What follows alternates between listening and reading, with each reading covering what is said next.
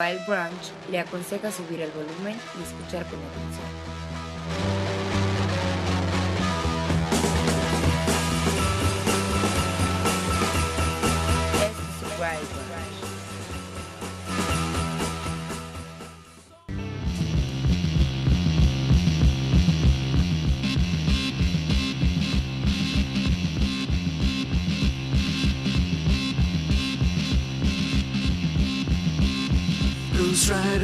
Motorcycle hero.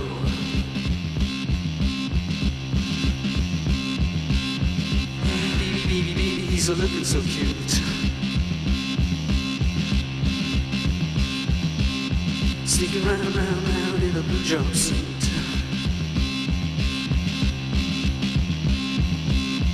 Ghost Rider, motorcycle hero.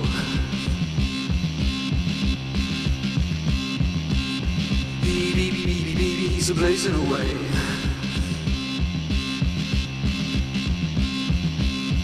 Like the stars, stars, stars in the universe. Ghost Rider, motorcycle hero.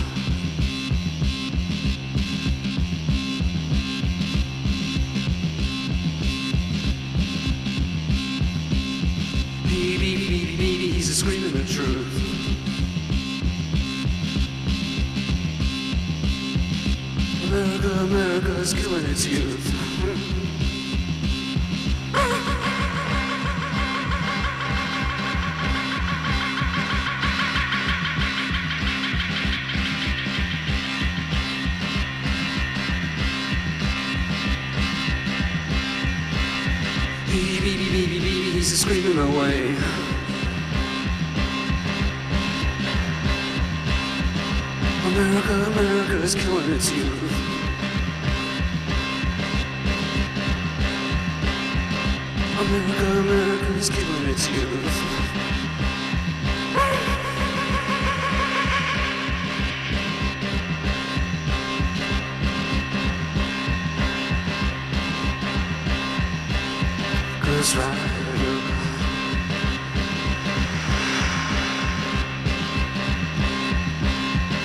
Ghost Rider.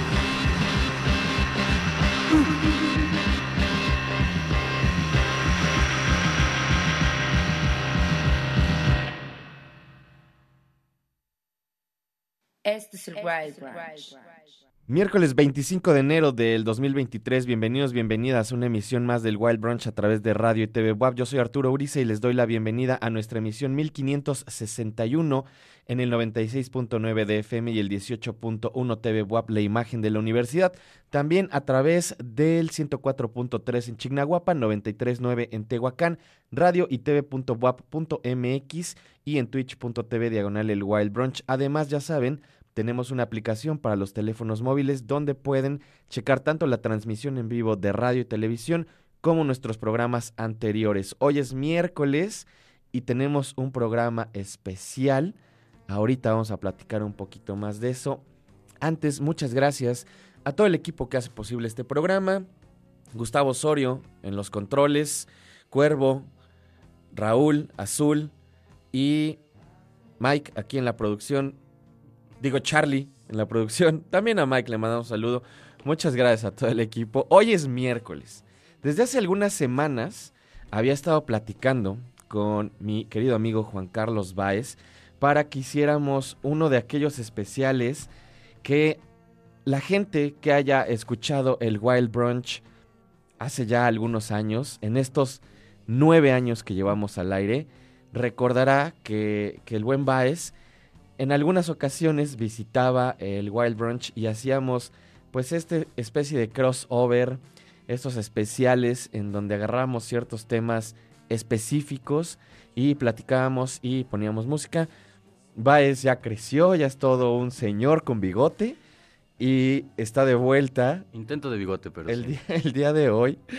Eh, se tomó también eh, un tiempecito para que armáramos un especial. Amigo, ¿cómo estás? Muy bien, Arturo. Eh, contento, feliz de estar nuevamente en el Wild Brunch, que es uno de mis programas favoritos. Cada vez que recuerdo eh, mi, mi carrera, mi insípida carrera en radio, eh, eh, siempre se me viene a la memoria que, que llegué a escucharte y dije, órale, este, este carnal está poniendo música de Blur, está poniendo música que normalmente no suena en radio y pues estoy contento de, de acompañarte aquí en, en el Wild Brunch, que ya lleva 10 años. Yo llevo más o menos 8 en la estación, en Radio WAP, que es como mi segunda casa.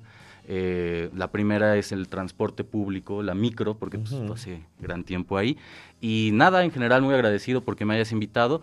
Eh, me parece que es importante que le aclaremos al público que no es un especial eh, cualquiera, que no es un especial incluso de música, sino que es un homenaje a Polo Polo, que recientemente falleció y que bueno, todos sabemos que a Arturo le gusta mucho Polo Polo, es un gran fanático de él, me ha pasado sus rutinas, incluso he hecho análisis semióticos de él, entonces yo digo que ya vayas... eh, vayas entrando a la gente en esto. Sí, sí, sí, fíjate, no, no quería romper la sorpresa, eh, mi, estimado Baez. Tengo que decir que, que sigues teniendo buenas puntadas, amigo. Y antes de que entremos en el tema, Juan Carlos Baez es parte de también un programa, por eso les decía hace rato que era un poco un crossover también cuando venía.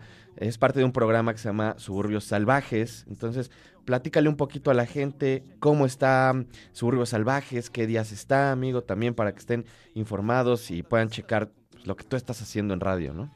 Pues Suburbios Salvajes pasa los miércoles a las 7 por el 96.9 de FM, es decir, por Radio WAP. Eh, ponemos música en general de... Intentamos enfocarnos a la escena latinoamericana, pero intentamos poner de todo el mundo. Incluso hemos llegado a, a países como Nigeria, Singapur, o sea, cosas extrañas o no tan extrañas, porque de repente son géneros más conocidos como el punk, pero sí son bandas de Singapur. Y actualmente estamos haciendo un mapa sonoro de México de diferentes artistas que nos aparecen sobre todo en Bandcamp, que es como la plataforma en donde más consumimos o nos aproximamos a proyectos musicales. Eh, ahorita vamos, vamos a llegar a Puebla, me parece. El día de hoy se transmite el programa de Oaxaca. Eh, desde el semestre pasado hemos estado subiendo los programas o haciendo este mapa sonoro. Se quedó a la mitad al final del semestre pasado, al final de 2022, pero este 2023 pues planeamos ya acabarlo para darle paso a, a otros proyectos por ahí o a otros, otros pequeños especiales, por así decirlo. Oye, y de todas estas bandas que han encontrado en un mapa sonoro, que además es bastante contemporáneo por los, los gustos que tanto tú como, como el buen este tu colaborador Pablo, Pablo. Pablo Prieto. Pablo saludos. Prieto, que le mando un saludo, tienen, ¿qué es lo que han encontrado más interesante en estos últimos años? Uy. Pues nos sorprendieron, o al menos a mí me sorprendió música de Nayarit. O sea, quizá como tal, eh, algo nuevo que se pueda poner a la par, no sé, de, de los gabachos o de los ingleses, que son quienes dominan casi siempre el panorama musical a nivel mundial, pues no. Pero me parece que, que en Nayarit hay, que, hay dos que tres proyectos que a mí me llamaron la atención. Tienen reminiscencias ahí con el R&B más contemporáneo, como Frank Ocean, ¿sabes? Kanye West.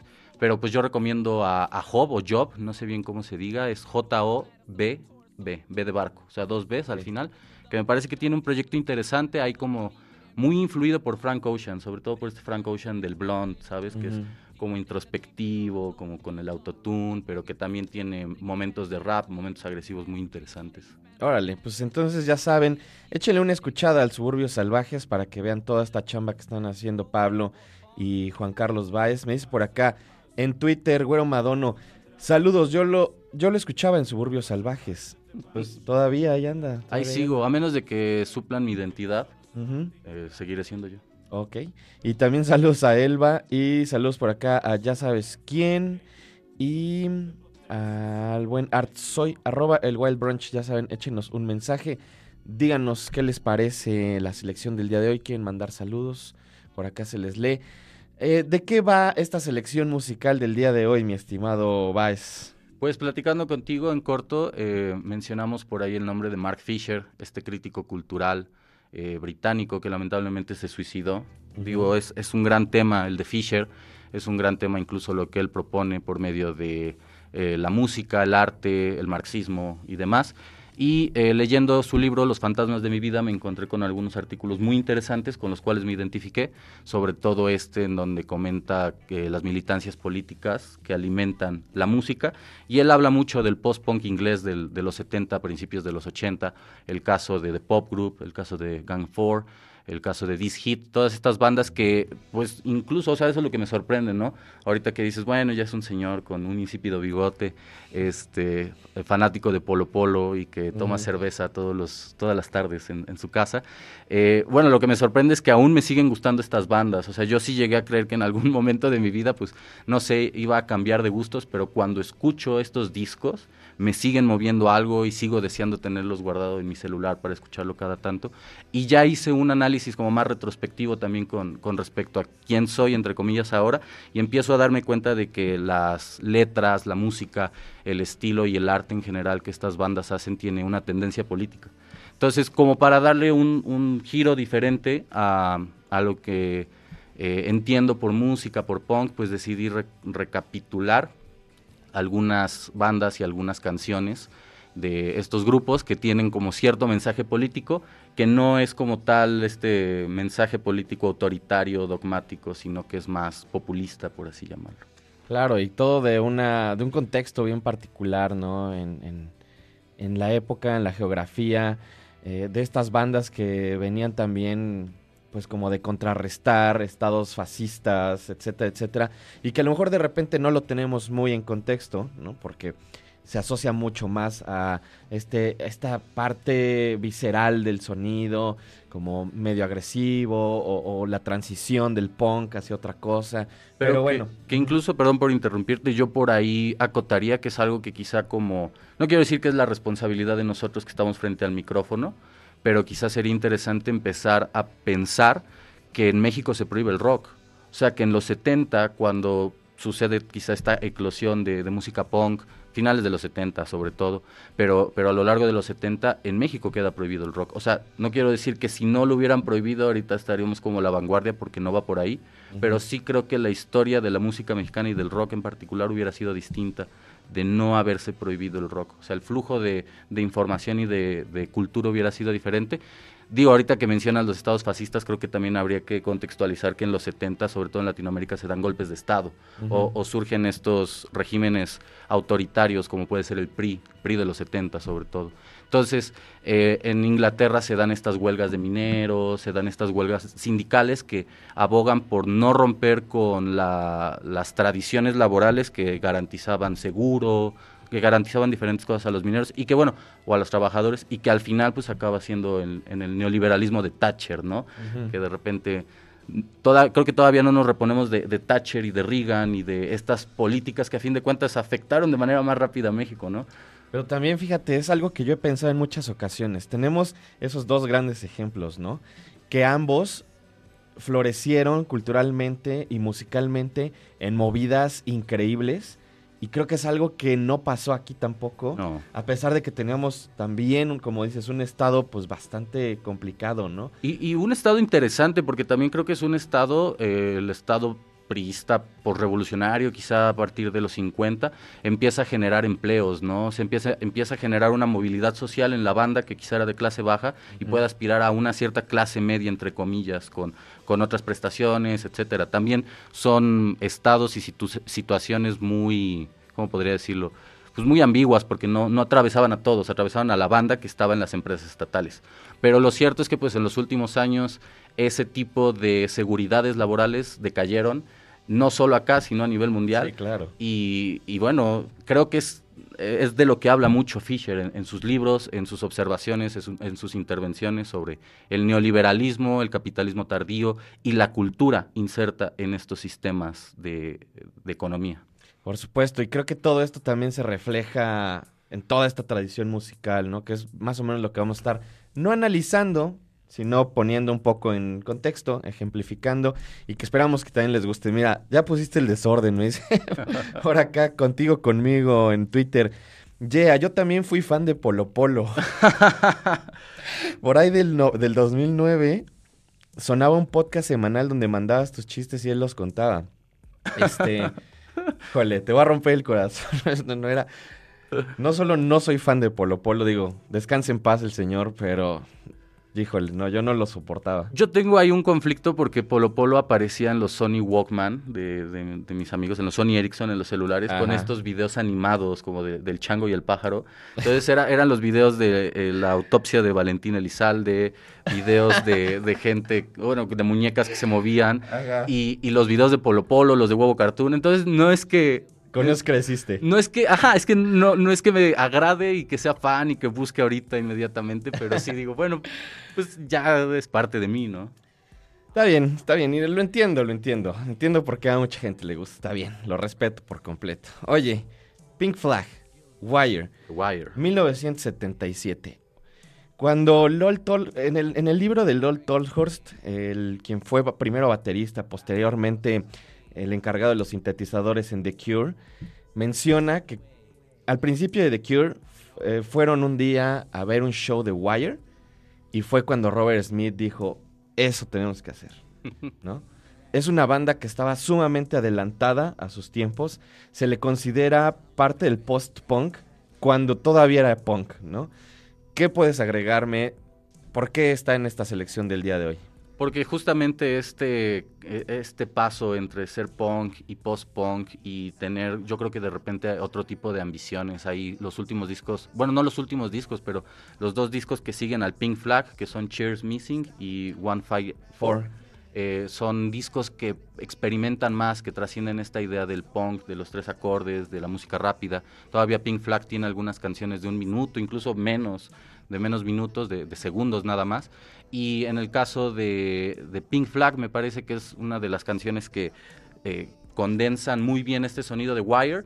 Y por otro lado, me parece ahorita que tú mencionas esta influencia que tuvo en The Cure, pues me parece que quizá, no quiero decir que sea una, una afirmación eh, tal cual, pero quizá eh, la poca, entre comillas, influencia de The Wire en el punk pudo haber sido porque había otras bandas, otras bandas lo, la- lo eclipsaron, como el caso de los Sex Pistols, de The Ujú. Clash y de demás artistas, pero eh, también ese sonido lo recuperan eh, otros, otras bandas que igual puse dentro de la playlist, como el caso de los Minutemen, que, que intentan combinar la rapidez del punk, pero con otros elementos del funk, del jazz, de la música experimental. Entonces intenté hacer también como una suerte de, de mapa que se pudiera conectar uno con otro y, temáticamente esta canción habla sobre eh, el proceso de esclavismo, si no me equivoco. Habla un poco sobre, sobre escenarios esclavistas en donde la gente resiste o se somete frente a, a esas condiciones.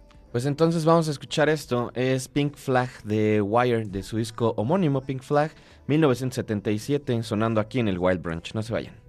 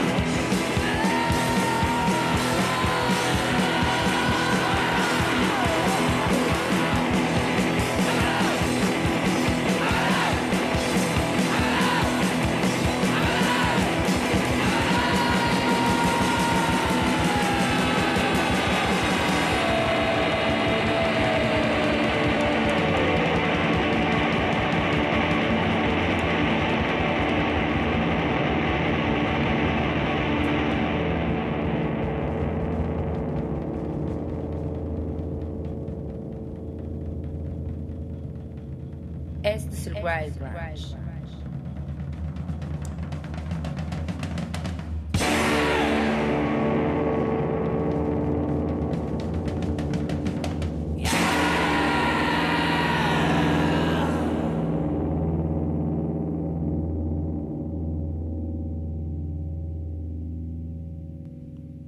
Precisamente uno de los grandes diferenciadores de Wire en esa época es un poco la construcción, el juego de la construcción en el tipo de canciones, de música de guitarras que se estaban haciendo en los 70.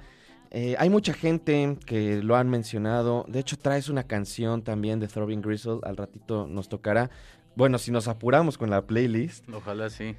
Y hay una toda, toda una movida finales de los 60, principios de los 70 de gente que está en la música experimental y que cuando llega el punk lo rechazan porque les parecía que era música que, que, era muy similar al rock and roll tradicional, solo tocado mal, más rápido, etcétera, etcétera, y, y que bueno, por eso precisamente Genesis aborrecía un poco toda esta movida, Sex Pistols de Clash, Buzzcocks, etcétera, etcétera, ¿no? Que era recíproco, ¿no? Los punks también Sí. odiaban el, el progresivo, este... Y la música experimental, ¿no? Sí. Bueno, Throbbing Gristle es muy diferente y es bastante difícil de clasificar.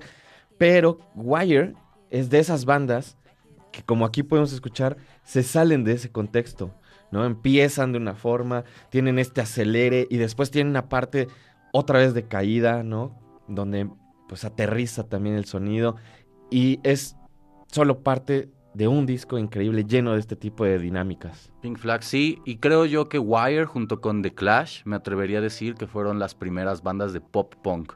Predijeron muchos de los elementos que bandas posteriores como Blink-182 sobre todo empezaron a ocupar en sus canciones. Hay muchas canciones de London Calling, por ejemplo, no, no así Guns of Brixton, que por ahí la elegí dentro de la playlist y ojalá nos dé tiempo de ponerla, pero sí eh, Brand New Cadillac, pienso, ¿no? Eh, Lost in the Supermarket, eh, otras canciones ya no de The Clash, sino de Wire en el Pink Flag, que son más alegres y son menos graves que música como los Sex Pistols o como de mismo The Clash, que, que tienen más ubicado este discurso político y esta gravedad en su música. Me parece que Wire, en muchos momentos, sobre todo en las canciones hardcore, como bueno, en las canciones que duran menos de un minuto, eh, supieron articular estos elementos del pop, de lo alegre, con la rapidez del punk, que a mí me agrada mucho. Sí, sí, sí, y totalmente, como dices, un precedente a un montón de cosas que creo que mezclaban también de power pop, ¿no? Y de bandas que también venían un poco de los 70, principios de los 70. Claro. Religion 2, Public Image Limited, parte del primer material de Public Image Limited, First Issue. Todo un parteaguas también en la música contemporánea. eh, posterior a Sex Pistols, John Lydon arma esta banda. ¿Por qué seleccionaste esta rola, mi Vice? Porque creo que también está con un pie dentro del punk. Me parece que muchas canciones del first issue, como Analiza, tienen esta furia y esta rapidez del punk. Y por otro lado tienen ciertos elementos experimentales de, pues sí, de la música avant-garde o de, la música experimental. Eh, y me parece que no llega a la abstracción lírica y musical que, a la que después llegó Public Image Limit con Metal Box y con Flowers of Romance, que no es que sean discos malos, todo lo contrario, pero me parece que en esa abstracción y en esa, en esa ambición de John Lydon por hacer un disco de antimúsica, o sea, hacer una propuesta antimusical, perdió un poco estos elementos políticos. Creo que Religion todavía entra dentro de esos temas políticos que intenta recuperar el punk, quizá el punk muy de los Sex Pistols, pero al mismo tiempo empieza a incursionar con elementos más experimentales. Vamos a escuchar esto, Religion 2, Public Image Limited, y ahorita volvemos, está en el Wild Branch.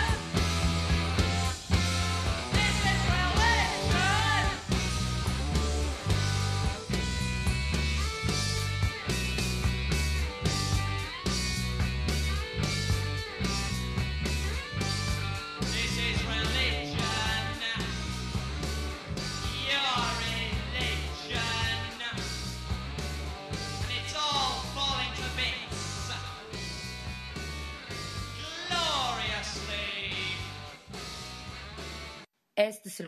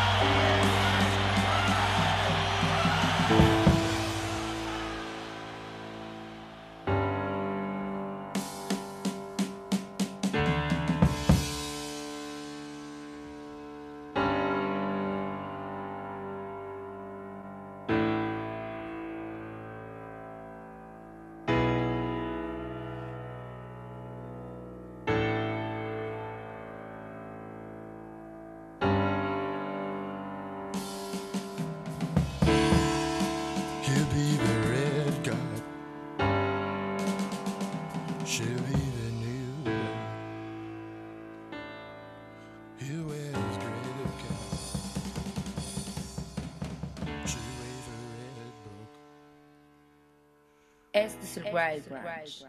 Ya estamos de vuelta para el segundo bloque del Wild Brunch de hoy. Es miércoles, les recuerdo nuestras redes sociales, arroba el Wild Brunch, pónganse en contacto, arroba Arturo Uriza también si gustan seguirme tanto en Instagram como en Twitter.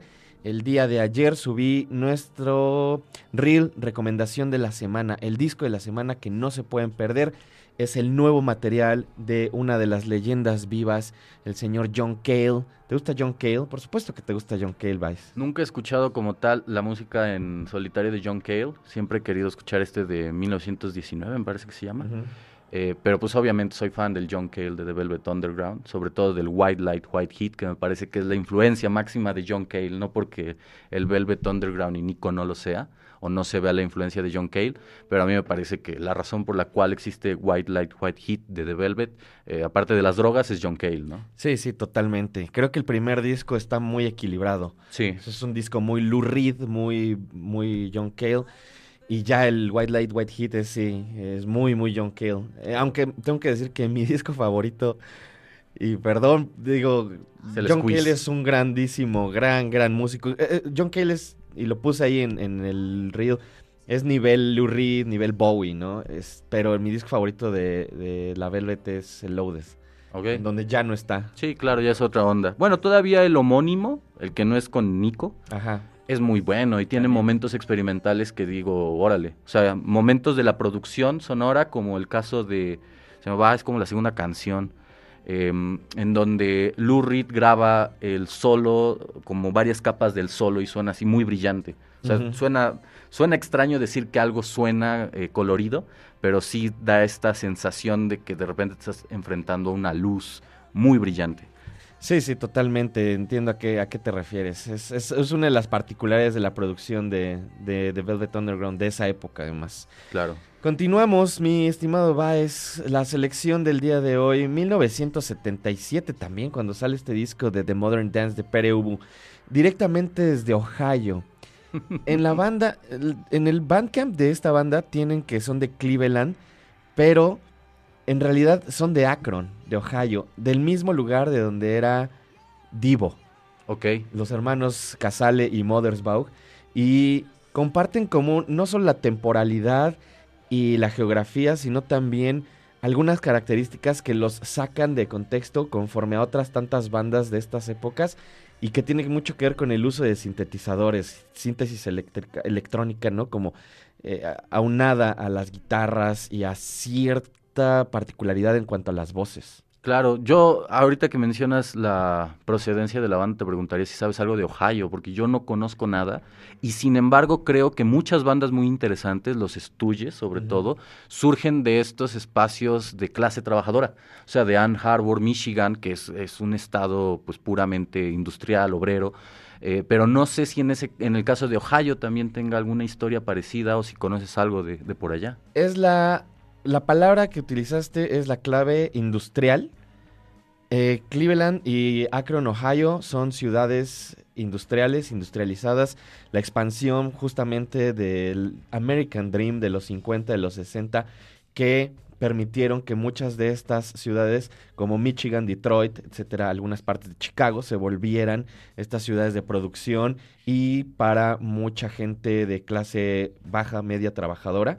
Y justo ese es el contexto también de, de Ohio, de Cleveland y de Akron, y de donde salen las familias, tanto de la gente de Perú como de la gente de, de Divo, ¿no? Que es algo que decías hace rato y que sucedió en México. Hubo una, de repente también un cambio, ¿no? Social, económico, que permitió que muchos pasaran como de la clase baja a una clase un poquito más, no alta, ¿no? Pero Sí, no. con un poco más de recursos, estabilidad que permite también que justo haya una movida artística, influenciada sí por toda esta parte ¿no? de, de la, de, de la gente trabajadora, pero también pues ya podías comprarte un sintetizador, que no eran nada baratos en esa época. Sí, claro. eh, y que, por ejemplo, Fisher apunta muy bien a, a esta. Bueno, no tanto Fisher, más bien ciertas doctrinas del neoliberalismo, a destruir las empresas estatales y a otro tipo de empresas.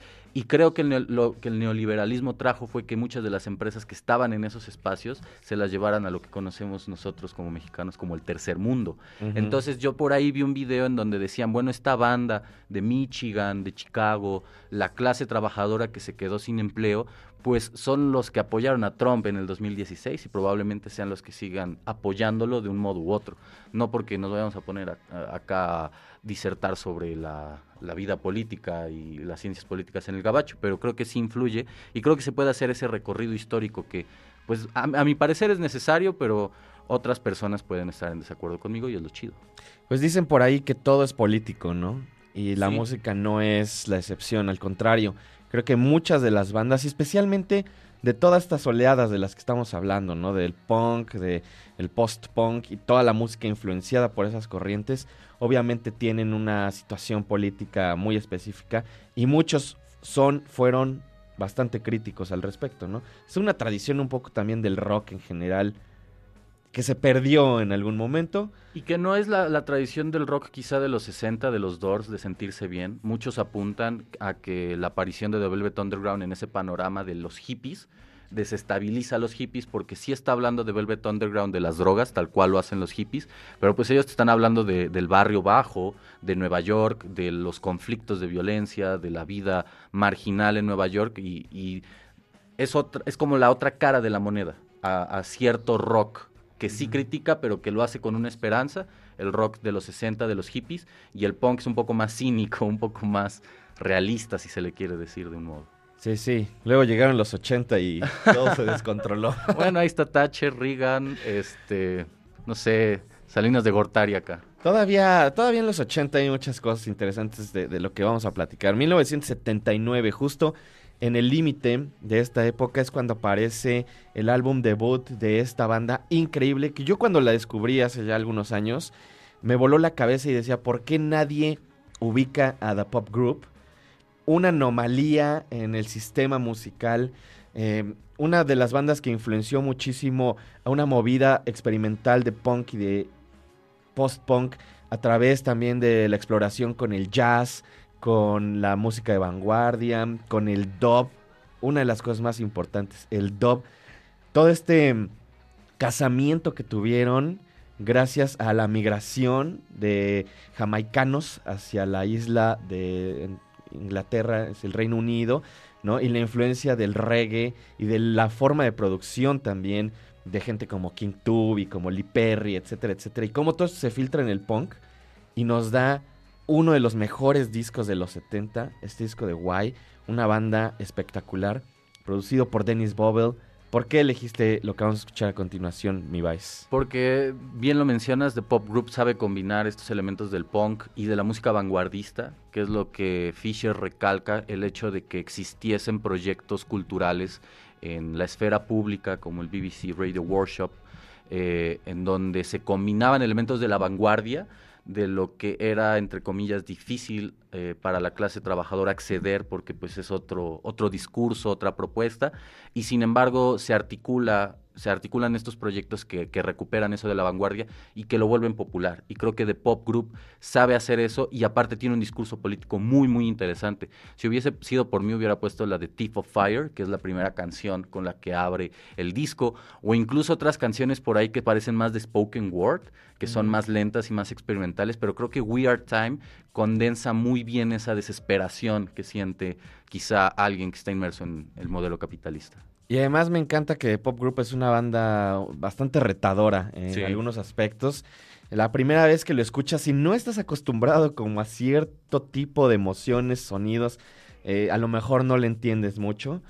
El pero- bajo, sobre todo. Creo Sí, que tienes sí. que escucharlo con audífonos o con un muy buen sistema de audio, porque si lo escuchas con tu celular, como yo lo hice en las primeras ocasiones, el bajo, que es algo predominante en la música, pasa desapercibido. Entonces sí.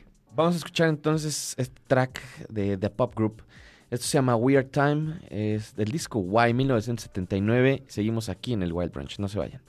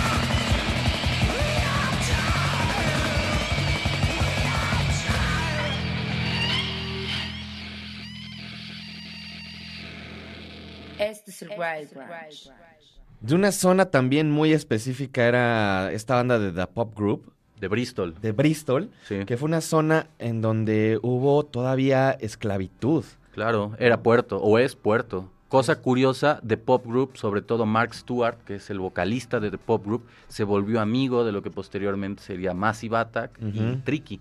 Hay un, hay un pasaje, o no me acuerdo si un pasaje, creo que Tricky cuenta en una ocasión, o, o Martina Topley Bird, que es la cantante con Tricky en, en su primer disco y en la mayoría de los discos, que en una ocasión llegaron a un departamento y que tocaron y que salió Mark Stewart a decirles que pues, sí, ahí vivía Tricky, ¿no? Pero, o sea, la banda topaba The Pop Group justo por, por esta onda. Y, y muy interesante, digo, posteriormente, y esto ya me, me tocó quizá más a mí que a ti, eh, por la cuestión de la edad, no quiero, no, no quiero decir otra Ya vas a empezar. es que no, no, no admitiste tu gusto a Polo Polo al aire. Entonces. Ajá. Y Eh, ya, me ya, estoy cobrando, me la estoy ya cobrando. fuera del aire ya te conté unos chistes. Sí, ¿no? claro, claro, me recordas. No, no es cierto, pero eh, sí esta cuestión de la serie Skins, que quizá tú la conoces, Claro la que la vi, amigo. Era de mi época también, seas payaso. Bueno, el punto es que hay una, este, hay un, hay un pasaje en, en, creo que la cuarta temporada, una cosa así, en donde el, un sujeto dice que, que se llamaba muy bien con Daddy G y con 3D, que son los Ajá. Massive Attack, pero que ahora ya no le contestan las llamadas, ¿no? Porque ya son muy famosos. Pero sí, Bristol, que es esta zona comercial, sobre todo, eh, trabajadora de otro modo, que, que no es Manchester, que por ahí eh, puse canciones de Joy Division, de Throbbing Bristol, que es más industrial, que es de las primeras ciudades capitalistas, que tiene esta historia, pero que no deja de ser Bristol en, en ese contexto inglés una ciudad importante de comercio y de trabajo. Y de música posteriormente. Mm, saludos a nuestro querido amigo Jorge Torres, que dice aquí viendo con mi vino tinto Arturo Urias y Juan Baez en el Wild Brunch. Saludos, amigo. Y saludos a Janis también, que dice saludos al Wild Brunch bebé y manita de corazón Japonesa, japonesa. japonesa, coreana, no sé exactamente. Cuando vinieron unos chinos lo hicieron, o bueno, son chinos pues, así, el corazoncito. Corazoncito. Corazoncito. Saludos, Janis, un abrazo. Este es el Wild Brunch. How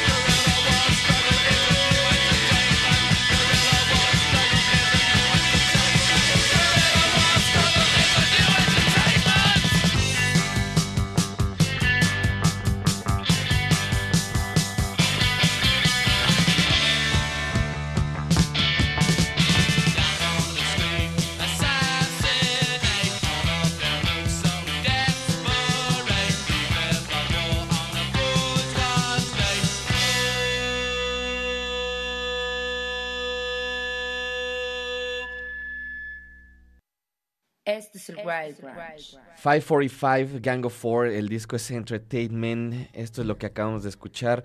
También 1979, amigo, también de una zona de Inglaterra, pues que tiene mucho que ver con justo la influencia del reggae, del dove, ¿no? Pero aquí trasladado a otros sonidos, no necesariamente eh, alejadísimos, pero también con sus particularidades. Sí, creo, bueno, estábamos platicando fuera del aire que eh, entre este disco que es el Entertainment y el Solid Gold hay una diferencia, sobre todo en la guitarra, que en el Solid Gold se suena más la guitarra eh, o tiene más este sonido metálico como de aluminio. Y creo que Entertainment lo que tiene es, es mucho pop.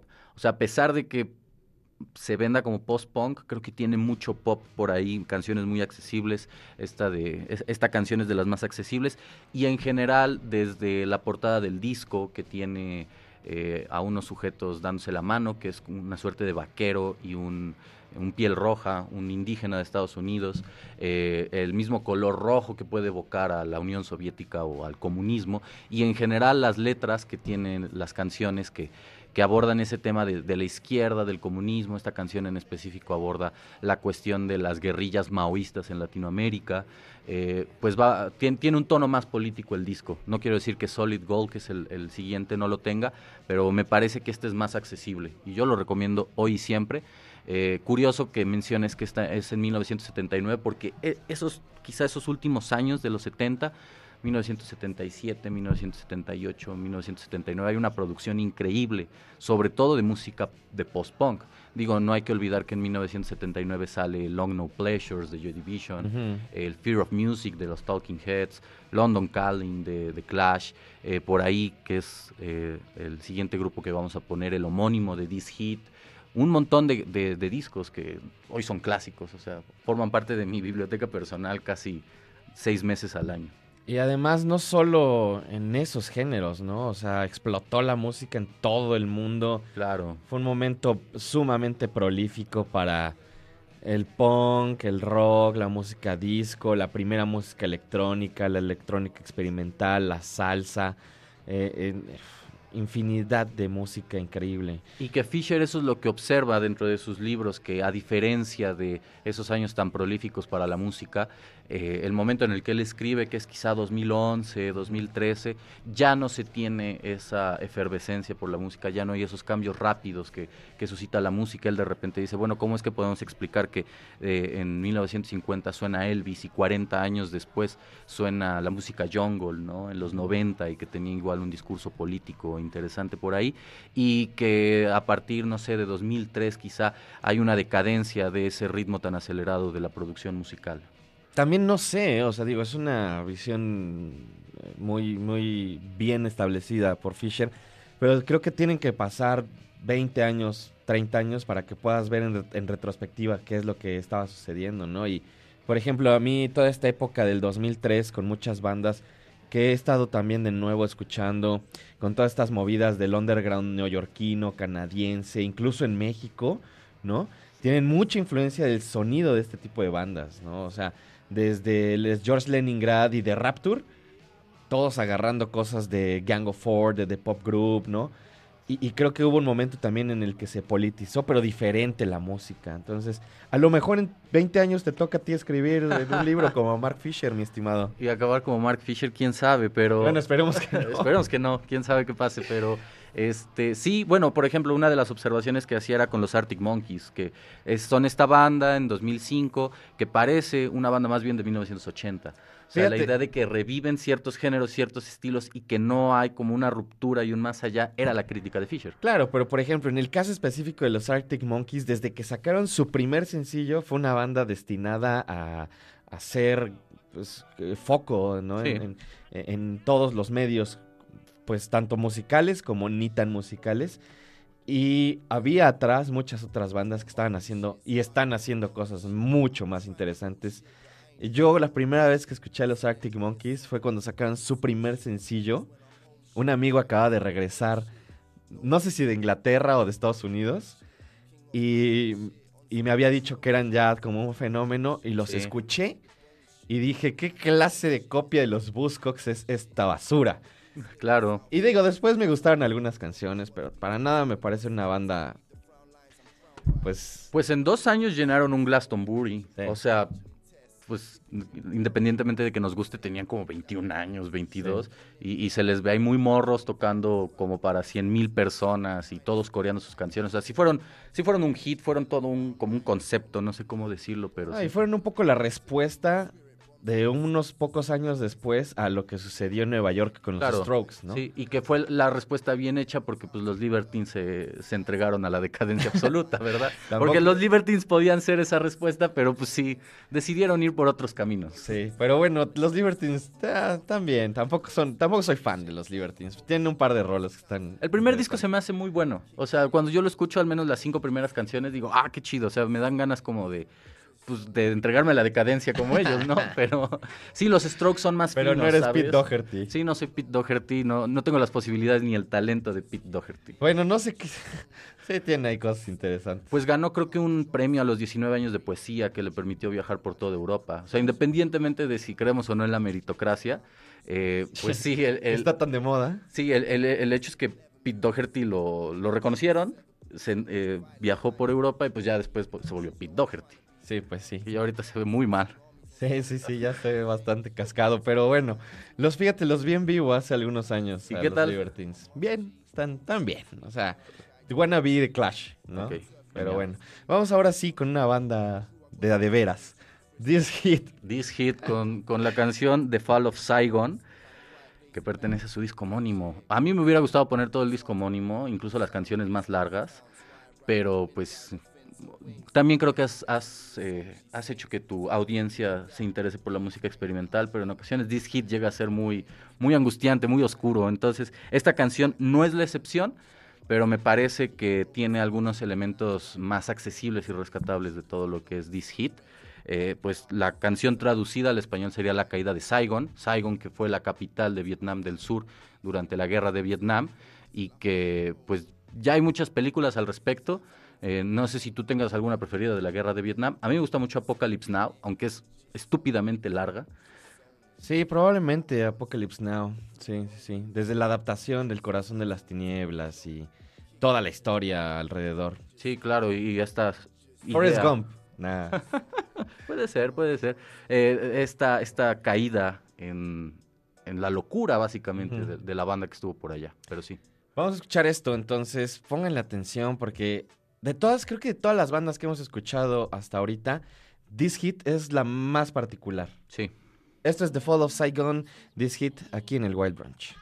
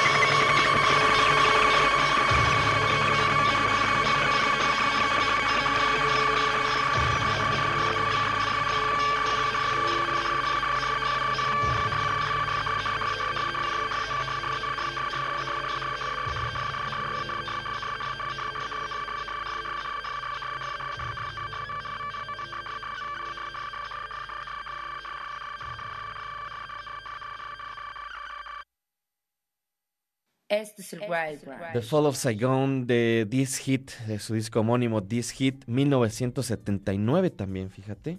Primer material de esta banda experimental, una banda pues también particular. Yo es lo que te decía antes del corte y que mencionaba la audiencia. Creo que de todas estas bandas que hemos puesto hasta ahorita, esta es la que tiene un sonido más particular y distinto a toda esta movida de los de los 70 de post-punk y de punk, ¿no? Porque también venían de tocar en Carmen Bernau, que era este proyecto pues como más progre, experimental de alguna forma.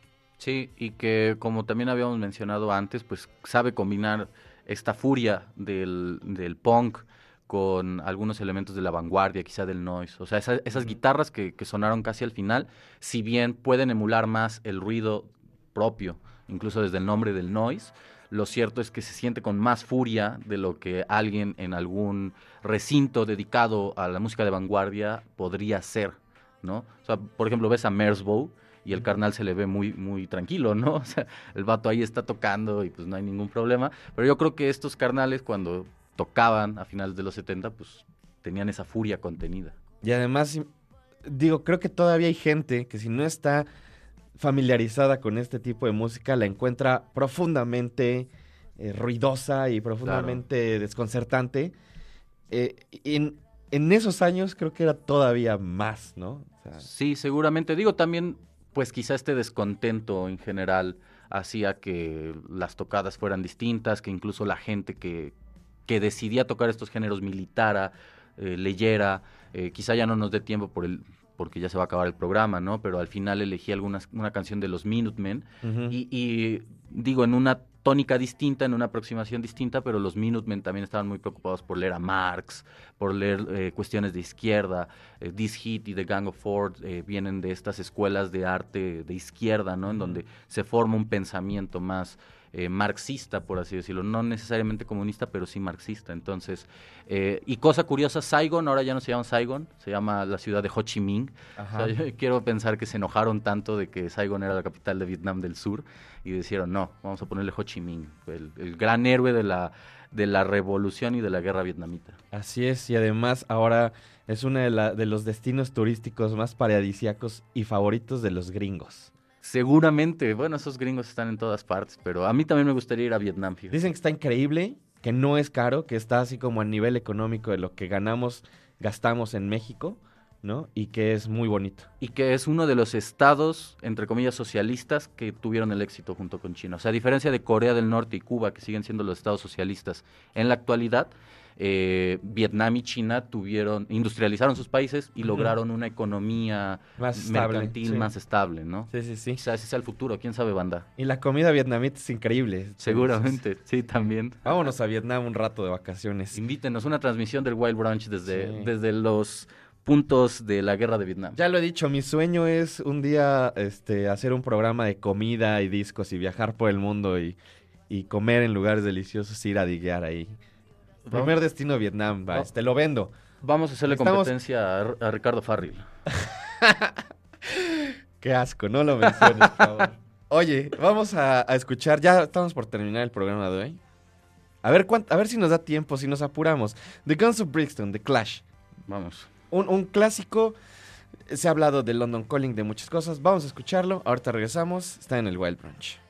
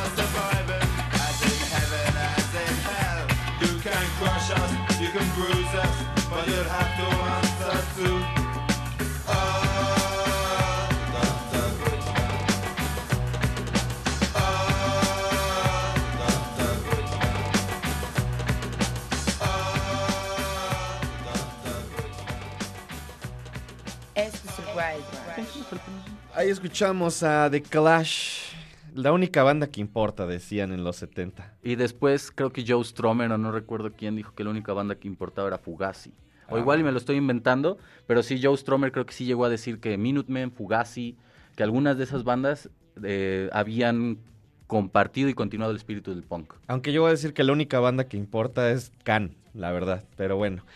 Juan Carlos Báez, muchísimas gracias por venir, amigo. Me da gusto platicar contigo, ñoñar durísimo de música y en general, pues compartir el micrófono. A ti, eh, Arturo, por invitarme, por eh, abrirme las puertas del Wild Brunch. Ojalá se sigan armando este tipo de especiales Ojalá en que el sí. futuro, eh, cuando las condiciones cambien, cuando el Estado mexicano se vuelva un Estado vietnamita y chino, bajo, bajo la égida de Mao, y, y quitemos los, los grandes, las grandes estatuas de la religión judio-cristiana y pongamos la figura de Mao. El sueño. El sueño. No, ojalá no se enojen, eh, es broma, es broma. Es broma. Pero gracias. ¿Ves por acá, Jorge?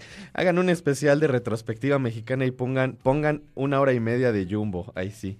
Adelante. Bueno, ahorita tú dijiste que la única banda que importa es Can. Yo creo que la única banda que importa de verdad es la arrolladora Banda Limón. O sea, Ah, pues ahí está. entonces, Esa va a ser su retrospectiva del Vice. claro. Muchas gracias al equipo que hace posible el Wild Brunch. Por acá Gustavo Osorio en los controles. Muchísimas gracias, mi Gus, en la producción. Andan por acá Raúl, Charlie. ¿Quién más anda? Por ahí andaba Azul también. Muchas, muchas gracias. Nos vamos a despedir con un último track de tu playlist. Son los Talking Heads de uno de los grandes discos de los Talking Heads, Fear of Music. Probablemente una de las canciones también más conocidas de este proyecto, David Byrne, eh, Tina Weymouth, Chris Franz. Un comentario de cierre. Pues va, hay que bailar. Después de escuchar The Fall of Saigon, que es ahí como una cosa extraña, eh, decadente, vamos a bailar un poco con los Talking Heads. Live During Wartime, nos escuchamos, nos vemos mañana o en el futuro, lo primero que suceda. Adiós.